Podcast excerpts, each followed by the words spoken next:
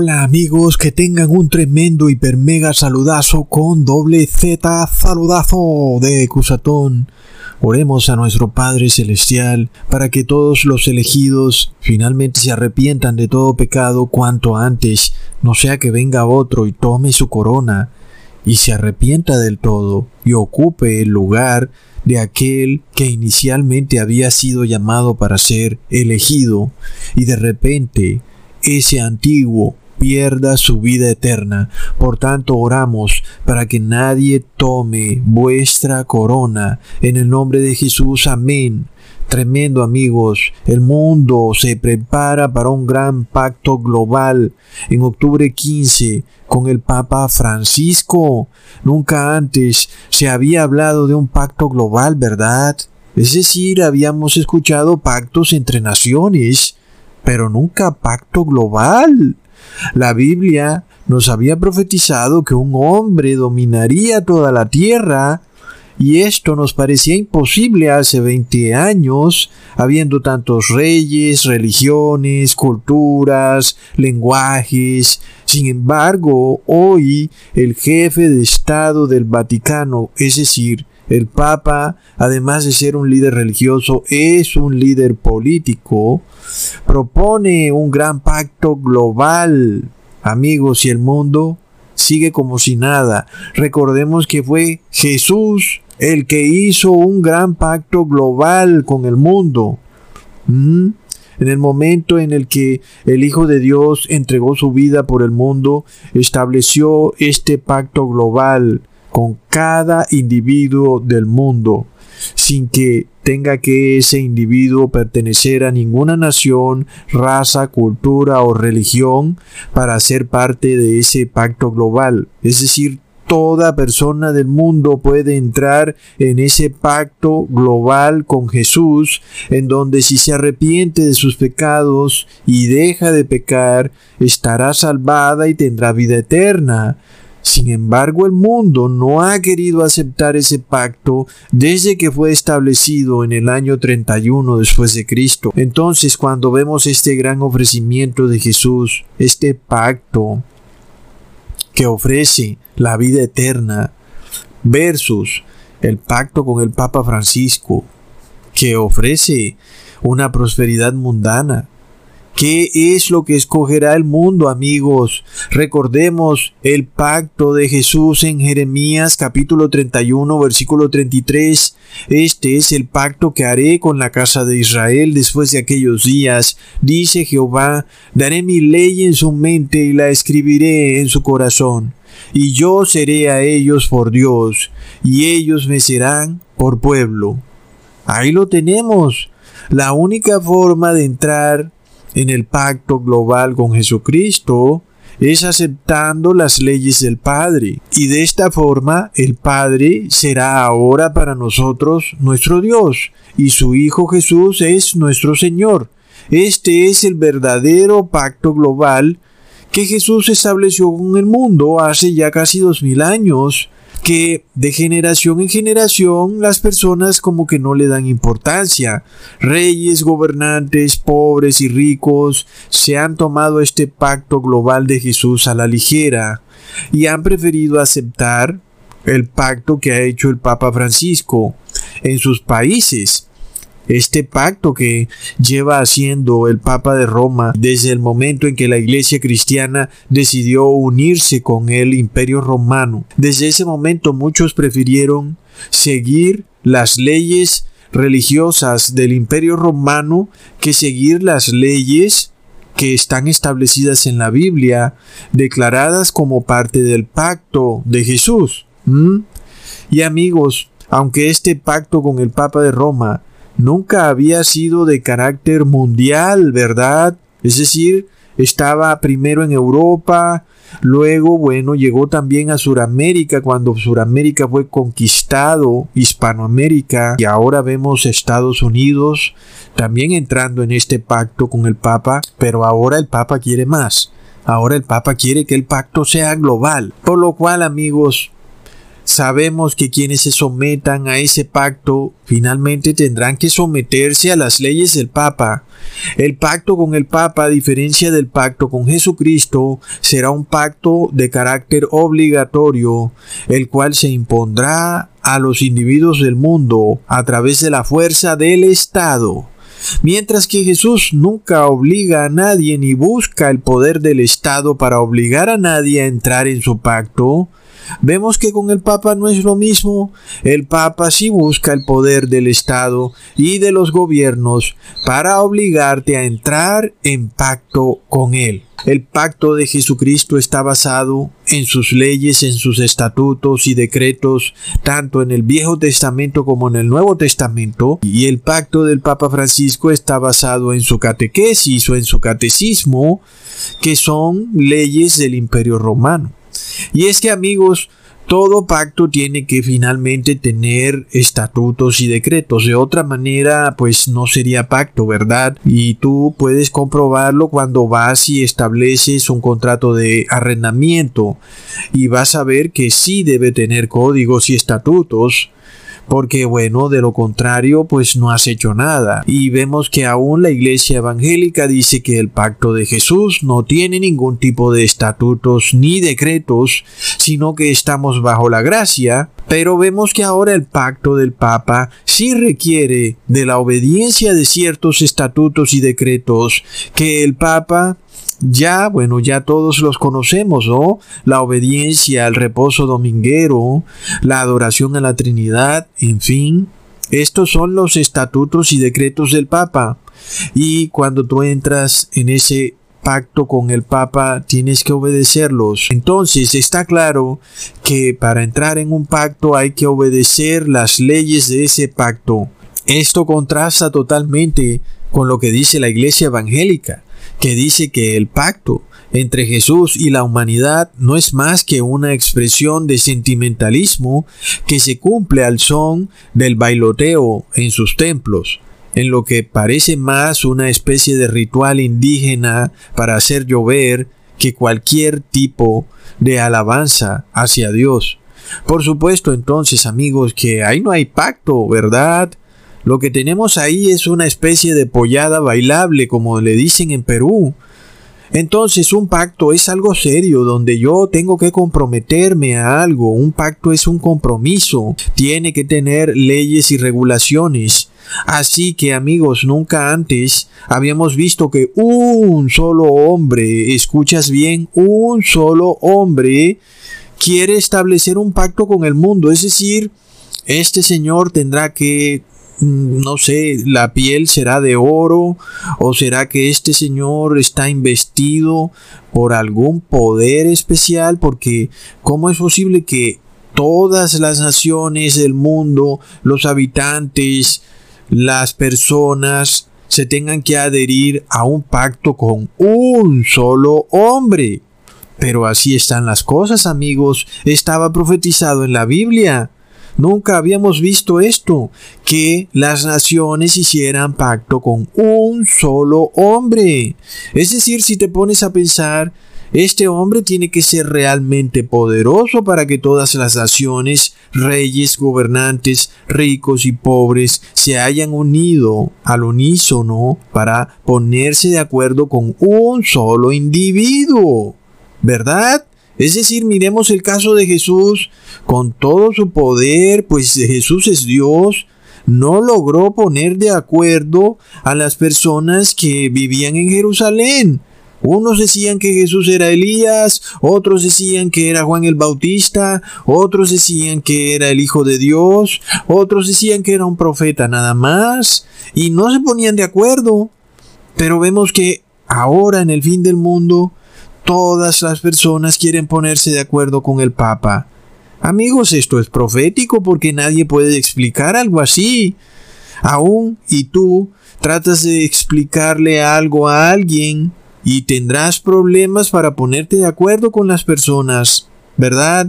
Pero vemos que algo ocurre, algo especial está ocurriendo en el mundo, amigos, y es que Pronto la marca de la bestia va a ser una tremenda realidad, una gran sorpresa. cuando el mundo entero desee entrar en pacto con un solo hombre, tal y como estaba profetizado en Apocalipsis 13. Y Apocalipsis 13 declara que este un solo hombre es la bestia, el anticristo, el 666 amigos. Sin embargo, amigos, cuando comparamos a este hombre que quiere hacer pacto con el mundo entero, vemos que él no murió por el mundo, pero Jesús quiso hacer pacto con el mundo entero y el mundo entero no se puso de acuerdo, a pesar de que Jesús murió por el mundo. ¿Verdad? Yo preferiría el pacto de Jesús, me parece más lógico, porque Él estuvo dispuesto a dar su vida por el mundo, ¿cierto? Pero el mundo no. El mundo quiere hacer pacto con alguien que no está dispuesto a dar su vida por el mundo. Ahí lo tenemos amigos, es increíble. Recordemos que el pacto que Jesús nos invita a hacer parte es un pacto en donde nosotros tenemos que arrepentirnos por completo. Mientras que el pacto del Papa Francisco, bueno, tú sabes, no necesitas arrepentirte de tus pecados, puedes seguir en tus pecadillos siempre que lo obedezcas a Él. Entonces empezamos a entender qué es lo que hay detrás del pacto con el Papa Francisco. No es en realidad un amor especial a este hombre, es en realidad un amor al pecado, porque cuando entras en pacto con Jesús, tienes que dejar todos tus pecados atrás. Pero cuando entras en pacto con el Papa Francisco, puedes seguir con tus pecados, pecas de lunes a sábado y te arrepientes el domingo, y vuelve y peca de lunes a sábado y así repites el proceso una y otra vez. ¿Mm? Por tanto, amigos, todo pacto lleva implícita la palabra obediencia. La gran pregunta es, y es lo que viene para cada uno de nosotros, ¿qué pacto es el que vamos a escoger? Porque el pacto de Jesús es totalmente opcional. ¿ah? Tú puedes escoger entrar en ese pacto o si quieres pues no entras. Por otro lado, el pacto del Papa Francisco es obligatorio. Te van a querer obligar, van a querer agarrarte a la fuerza para que obedezcas al Papa Francisco. Como ya he dicho en varios videos, donde esté tu obediencia, ahí estará tu adoración. Parece que aún se nos exige entonces que no podemos obedecer, ni siquiera obligados, el pacto del Papa Francisco, porque básicamente estaríamos adorando al Papa Francisco y finalmente recibiríamos la marca de la bestia. Es decir, que este concepto en donde nos tratan de obligar, aún amigos, nosotros no podemos dejarnos, ni siquiera obligados, como dicen por ahí, y parecería como una contradicción, pero así están las cosas aunque nos traten de obligar, no nos vamos a dejar, porque de esto se trata, amigos. Si nosotros queremos entrar en el pacto con Jesús, pues hay que echarle ganas, ¿ok? Por tanto, amigos, toda ley que trate de violar tu conciencia es en sí una ley religiosa, que nadie te engañe, hablando de que estas son leyes de Estado. No son leyes de Estado, son leyes de la Iglesia, porque cuando una ley se mete en tu conciencia es una ley de iglesia, no es ley de Estado. ¿Ok? Recordemos que la iglesia y el Estado se han venido uniendo paulatinamente y hoy estamos viendo cómo a las personas se les pretende inocular un virus a personas perfectamente sanas, lo que se llama vacuna, porque supuestamente así todos estaremos sanados. Todas estas son leyes religiosas que nada tienen que ver con la ciencia. Amigos, esto nos recuerda al faraón de Egipto. Recordemos que él buscaba irónicamente hacer un pacto con el pueblo de Israel. ¿Y saben cuál era ese pacto? Pues era aquel en el que el faraón se comprometía a esclavizar al pueblo de Israel a cambio de alimentación. ¿Mm? Es que así son los pactos con este mundo, amigos. Es un pacto donde perdemos siempre. La historia se repite al pie de la letra. Faraón quería que el pueblo de Israel se quedara en la gran ciudad Heliópolis, desobedeciendo la ley de Dios, esclavizados a cambio de un plato de lentejas. amigos. ¿Y qué símbolo es el que lleva el Papa Francisco en su cruz? Es esta X que llevaban los faraones egipcios. Más aún, amigos, ni siquiera Jesús murió en una cruz. Sabemos que la cruz es un símbolo solar egipcio. Y ellos eran los que adoraban la cruz, los egipcios. Entonces, amigos, sabemos que la descendencia de Abraham no adoraba la cruz, sabían que era un símbolo pagano, eran los egipcios los que adoraban la cruz. Y esto se repite, amigos. Entonces, tenemos el mismo evento. El pueblo queriendo salir de Egipto y el faraón, el moderno faraón, queriendo retener al pueblo de Egipto. Sin embargo, la orden dada por Dios es la misma que se le dio al pueblo de Israel en Egipto. Leemos en Apocalipsis capítulo 18 versículo 4. Y oí otra voz del cielo que decía, Salid de ella, pueblo mío, para que no seáis partícipes de sus pecados y que no recibáis de sus plagas. Así es, y así también vemos cómo en aquella época en Egipto caían plagas y hoy caen plagas, amigos. Pongan atención. Hay dos pactos. El primer pacto es con el moderno faraón. Este es el pacto global del Papa Francisco. Y el segundo pacto es con nuestro moderno Moisés. Este es el pacto con Jesús. ¿Qué pacto vas a escoger? Al igual que en Egipto caían plagas y hoy caen plagas, mortandad, pestilencia. Estamos en la gran Heliópolis y el moderno faraón trata de salvar su amada Heliópolis. Amigos, entendamos algo. Estas son señales claras de que el tiempo del sellamiento está por terminar. Se los voy a probar en este video. Recordemos que todo el que no sea sellado va a recibir la marca de la bestia.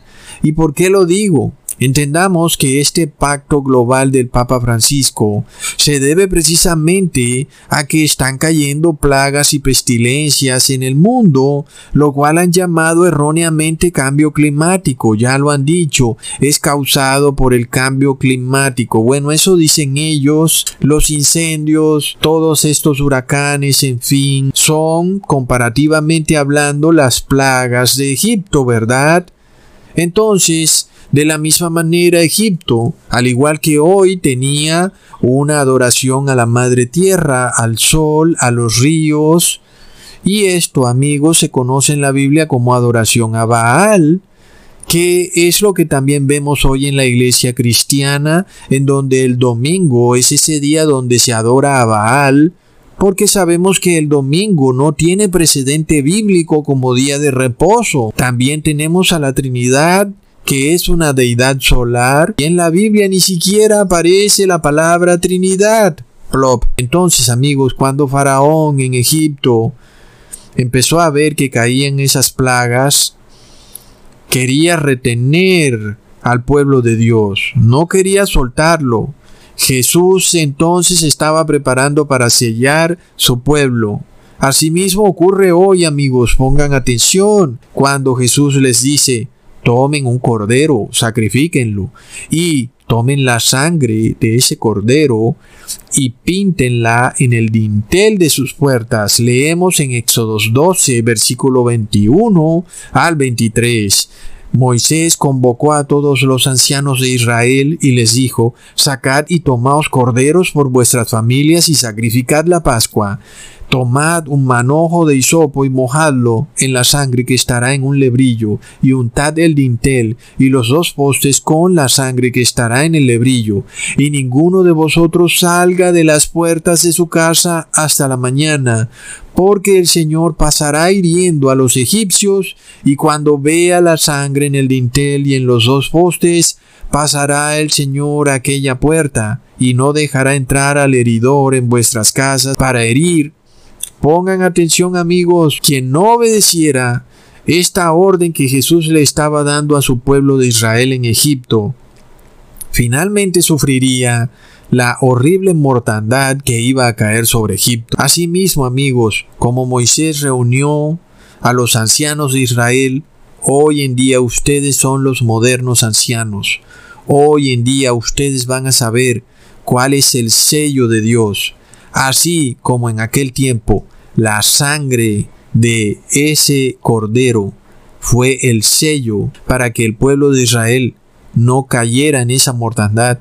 Así también ustedes en este video van a saber cuál es el sello para que no caigan en la próxima mortandad que viene al mundo, amigos. Leamos entonces en Éxodos capítulo 13, versículo 9 y te será como una señal sobre tu mano y como una memoria delante de tus ojos, para que la ley del Señor esté en tu boca, por cuanto con mano fuerte te sacó el Señor de Egipto. Ahí lo tenemos amigos, la ley de Dios es el sello, es la señal, tanto en la mano como en la frente, amigos. Es la ley de Dios. Así que apercíbanse, amigos, porque nosotros no pudiéramos recibir la ley de Dios si no fuera gracias al sacrificio de Jesús en el madero.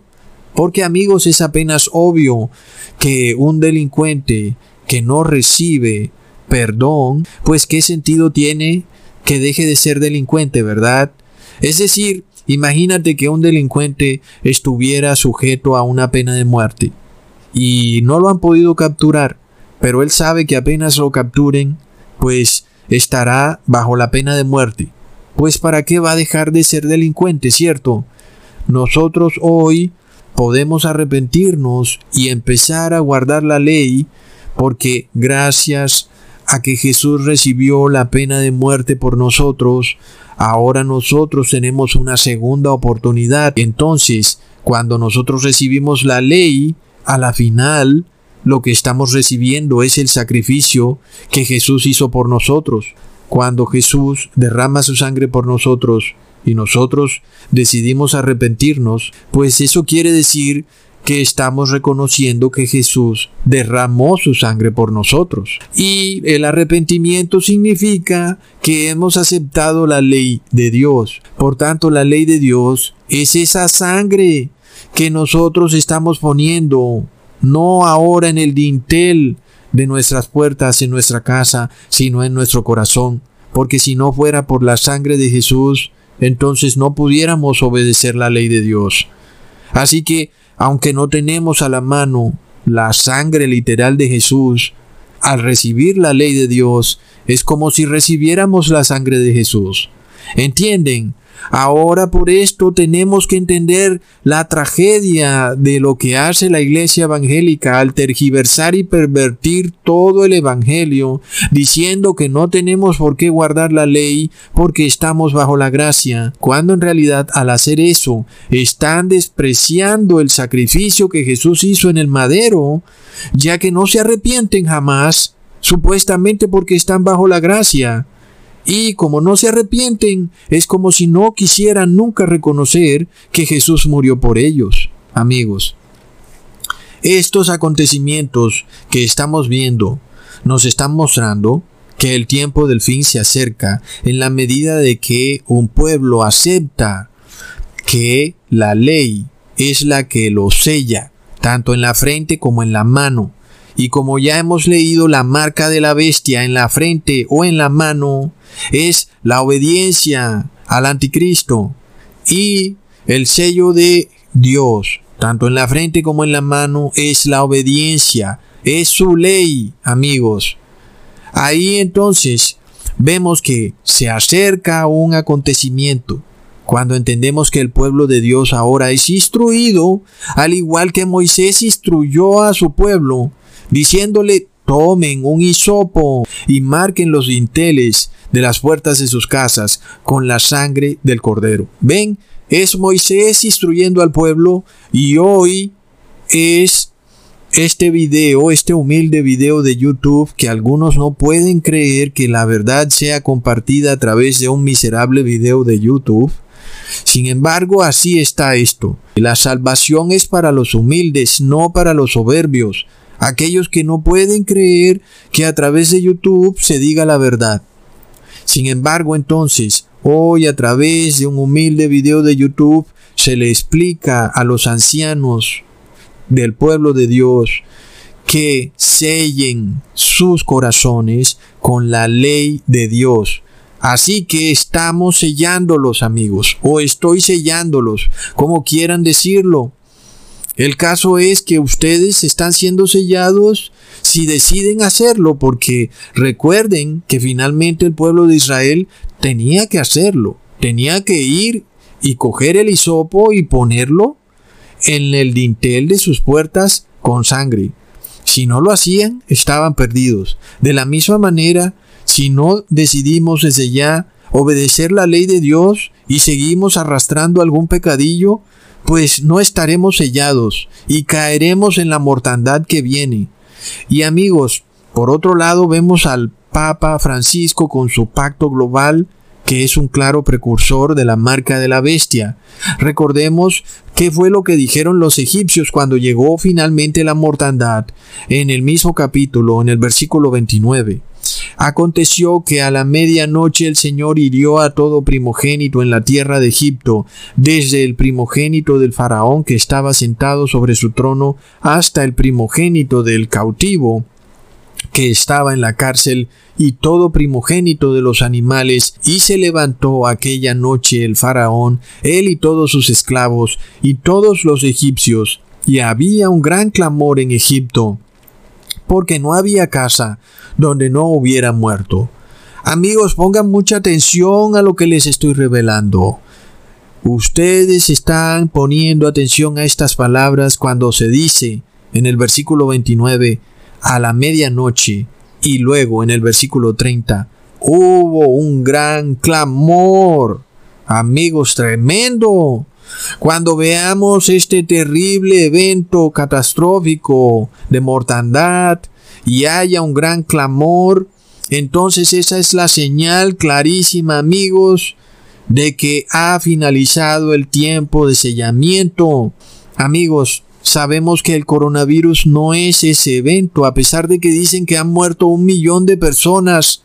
Amigos, es una advertencia de Dios tremenda, en donde nos ha permitido ver que esto va a pasar. Hoy vemos que este millón de personas que supuestamente nos dicen que murieron, sabemos que en realidad no murieron, porque aún los mismos familiares de esas personas reconocen que sus familiares murieron fue por otras enfermedades y no por el coronavirus y que después fueron catalogados como muertos por coronavirus para inflar las cifras de muertos. Todos hemos escuchado estas historias y aún amigos hasta los mismos familiares lo han confesado que la causa de muerte de su familiar en realidad ni siquiera fue el coronavirus y las autoridades sanitarias dicen que sí que sí fue por el coronavirus. Así que realmente no ha habido la supuesta mortandad que supuestamente debía haber venido. Tal vez algo le salió mal, tal vez fumigaron algún perfume en vez de su herbicida de agente naranja o qué sé yo qué es lo que están fumigando en los cielos.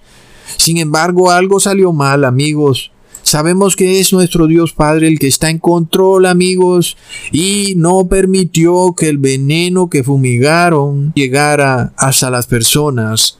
Y finalmente, lo que supuestamente iba a causar una mortandad total fue causa de una pequeña gripilla algunas personas se les apretó el pecho, algunas personas decían que no podían respirar, otros dijeron que les dio mareo, otros dijeron que les dio dolor de cabeza, otros no dijeron nada y solo dijeron después de que se les pasó los síntomas. En fin, se creó una terrible tempestad en un vaso de agua, lo sabemos.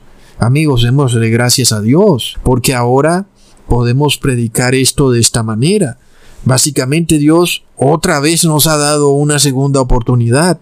Es decir, ya habíamos visto cómo Jesús vino a la tierra para darnos una segunda oportunidad.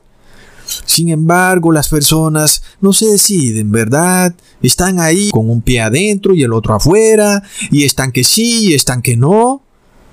Pero ahora se nos está mostrando que los eventos que ocurrieron en Egipto son tal cual lo que estamos viviendo hoy en día y estamos viendo amigos clarísimo que se suponía que nosotros ya debíamos estar sellados para la gran mortandad.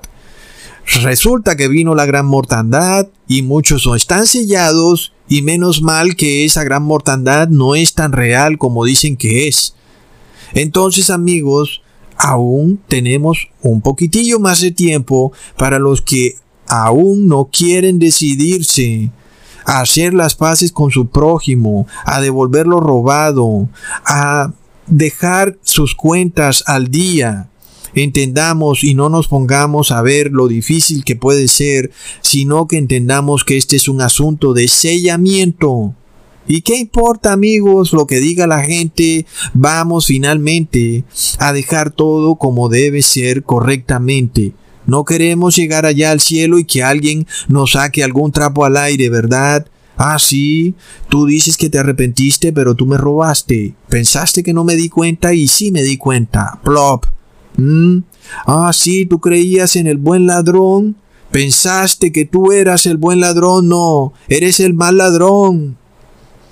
Entonces, amigos, tengamos mucho cuidado con la soberbia. Muchas personas son enseñadas en la doctrina del buen ladrón, creyendo que pueden robar como el buen ladrón, recontra plop. Los engañaron, amigos. Aprendamos entonces que el pueblo de Dios es sellado por la ley de Dios. Y por supuesto, nosotros entendemos algo muy claro. Nosotros tenemos fe en Jesús, en su poder. Nosotros no podemos obedecer la ley de Dios porque a nosotros nos da la gana. Nadie puede hacerlo, amigos. Si nosotros tenemos fe en nuestro Señor Jesús y en Dios Padre y oramos al Padre en nombre de Jesús, nosotros podremos obedecer la ley. Así que estamos sellados. Entonces nos sella la fe de Jesús y nos sella la ley de Dios, amigos. No sé qué más difícil puede hacer esto para entenderlo, ¿verdad? Está muy claro. Entonces, si seguimos la profecía de esta gran Heliópolis global en la que vivimos hoy en día, sabemos que estamos pronto a ver la verdadera mortandad que debe venir. ¿Por qué? Porque debe ocurrir un gran clamor. Este gran clamor no ocurrió. Vimos que finalmente, pues la gente inclusive ateos, dicen, ah, es que no creo que en realidad ese coronavirus haya existido, no creo que eso en realidad sea una enfermedad mortal, en fin, hasta la gente del común lo dice, por lo que no hay un gran clamor, amigos. Es decir, que Dios nos ha dado una segunda oportunidad. Por tanto, nosotros no queremos esperar a que venga ese gran clamor, ¿verdad? Recordemos, amigos, que cuando ocurre este gran clamor, el faraón dice algo certero. Leamos en Éxodo capítulo 12, versículo 31. El faraón hizo llamar a Moisés y Aarón de noche y les dijo, Salid de en medio de mi pueblo, vosotros y los hijos de Israel, e id, servid al Señor como habéis dicho. Wow, amigos, es increíble. Son las mismas palabras del ángel en Apocalipsis capítulo 18 versículo 4 que dice, salid de ella, pueblo mío. Tremendo. Así que cuando veamos otra causa de mortandad, mucho más poderosa que la que ya vimos, sabremos que Estamos en las últimas, amigos. El pueblo de Dios ha sido sellado y ya queda muy poco tiempo. Recordemos que Jesús dijo que acortaría los días por misericordia con sus siervos, porque de otra manera nadie quedaría vivo en esta tierra. Por esto vemos en el relato de Egipto que en mitad de ese gran clamor también hay un proceso de urgencia. Salir de Babilonia de repente ya no es algo que debe hacerse con paciencia, con calma. No, cuando venga ese gran clamor, salir de Babilonia es un tema urgente. Leamos en Éxodo capítulo 12 versículo 33. Y los egipcios apremiaban al pueblo dándose prisa a echarlos de la tierra porque decían todos somos muertos. Es decir, que este gran clamor culpa al pueblo de Dios por la mortandad, amigos. Se va a repetir esto. Los habitantes de Heliópolis Van a echar de sus ciudades al pueblo de Dios por temor de que el pueblo de Dios es quien está causando esta mortandad.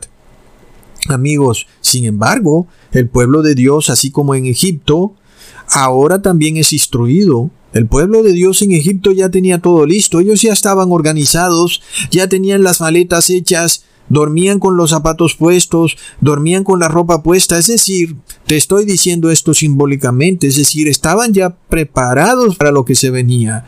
Leamos en Éxodo capítulo 12 versículo 8, aquella noche comerán la carne asada al fuego y panes sin levadura con hierbas amargas lo comerán.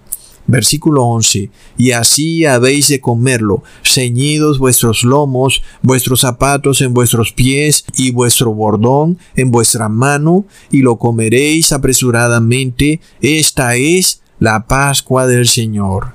Amigos, nuestro Señor Jesús le enseñaba algo muy importante al pueblo de Dios, a comer este cordero con hierbas amargas.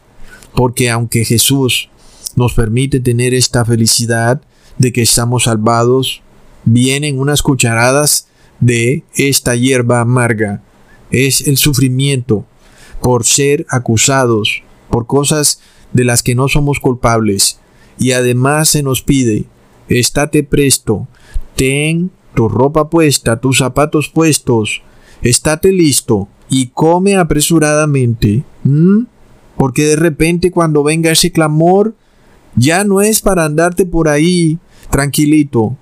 Ahora tienes que estar apresurado para lo que sea que pueda ocurrir. De manera sorpresiva, amigos. Leamos en Éxodo 12, versículo 34 al 35. Y llevó el pueblo su masa antes que se leudara, sus masas atadas en sus vestidos, sobre sus hombros. E hicieron los hijos de Israel conforme al mandamiento de Moisés demandando a los egipcios vasos de plata y vasos de oro y vestidos. Amigos, cuando vemos este gran clamor, el pueblo de Israel salió a reclamar de los egipcios vasos de plata, vasos de oro y vestidos. Pero el pueblo de Israel llevaba sobre sus hombros una masa sin leudar, que nos representa clarísimo la santidad es decir, la obediencia a la ley a través de la fe de Jesús. La ropa en los hombros que llevaba el pueblo de Dios representa la obediencia, amigos, a la ley de Dios. Pero el pueblo de Dios demandó de los egipcios vasos de oro, de plata y vestidos, en donde esto nos representa que este gran clamor es una urgencia por compartir la verdad de Dios con un pueblo que hasta ese momento no ha podido escucharla por una razón o la otra. Cuando vemos la simbología de los vasos de oro, recordemos que el oro simboliza la santidad. Leamos en Éxodo capítulo 28 versículo 36. Harás además una lámina de oro fino y grabarás en ella como grabadura de sello santidad a Jehová. Tremendo amigos, los vasos de plata simboliza una persona que es probada y ha sido hallada justa. En Salmos capítulo 66 versículo 10, porque tú nos probaste, oh Dios, nos ensayaste como se afina la plata. Ahí lo tienen, leamos en Proverbios capítulo 10 versículo 20, plata escogida es la lengua del justo.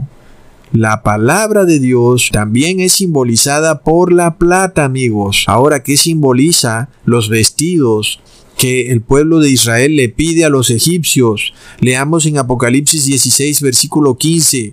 He aquí yo vengo como ladrón, bienaventurado el que vela y guarda sus ropas para que no ande desnudo y vean su vergüenza. Tremendo. Es decir, amigos, el pueblo de Egipto recibió todas las enseñanzas que el pueblo de Israel conocía cuando se demandó de ellos vasos de oro, de plata y vestidos. Y esto mismo se va a repetir cuando finalmente ocurra este evento catastrófico donde muera muchísima gente. Por esto, amigos, recordemos que esto ocurrirá de manera sorpresiva. Como se dice, a la medianoche. Leamos en Mateo capítulo 25 versículo 6. Y a la medianoche se oyó un clamor. Aquí viene el esposo, salid a recibirle.